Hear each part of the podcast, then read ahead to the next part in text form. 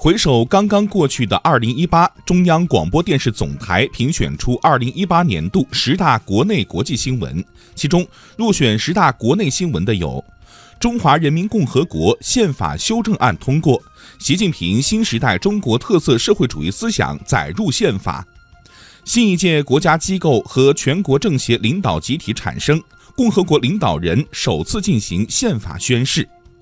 我国隆重庆祝改革开放四十周年，改革开放再出发，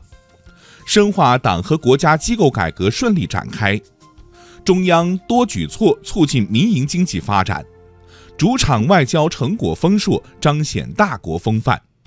南海阅兵，人民军队展现新气象，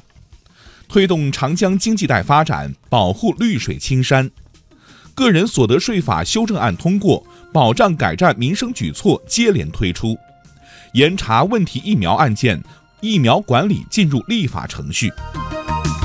入选二零一八年十大国际新闻的分别是：中国成功举办全球首个进口博览会，推动开放型世界经济发展；“一带一路”倡议走深走实，国际社会参与更加广泛积极；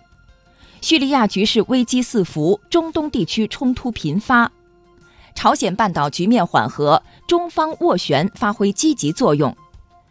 美国挑起经贸摩擦，引发全球忧虑。中美元首会晤释放积极信号。俄罗斯强硬回应西方制裁，美俄中导条约前景堪忧。英国脱欧阻力重重，硬脱欧摆上日程。国际油价剧烈波动，美元霸权面临挑战。全球极端天气灾害频发，各国携手应对气候变化难题。人工智能发展步入新阶段，新智能时代已经到来。